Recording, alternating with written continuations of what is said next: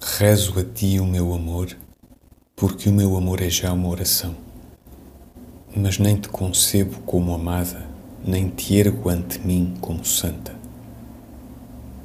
Que os teus atos sejam a estátua da renúncia, os teus gestos o pedestal da indiferença, as tuas palavras os vitrais da negação.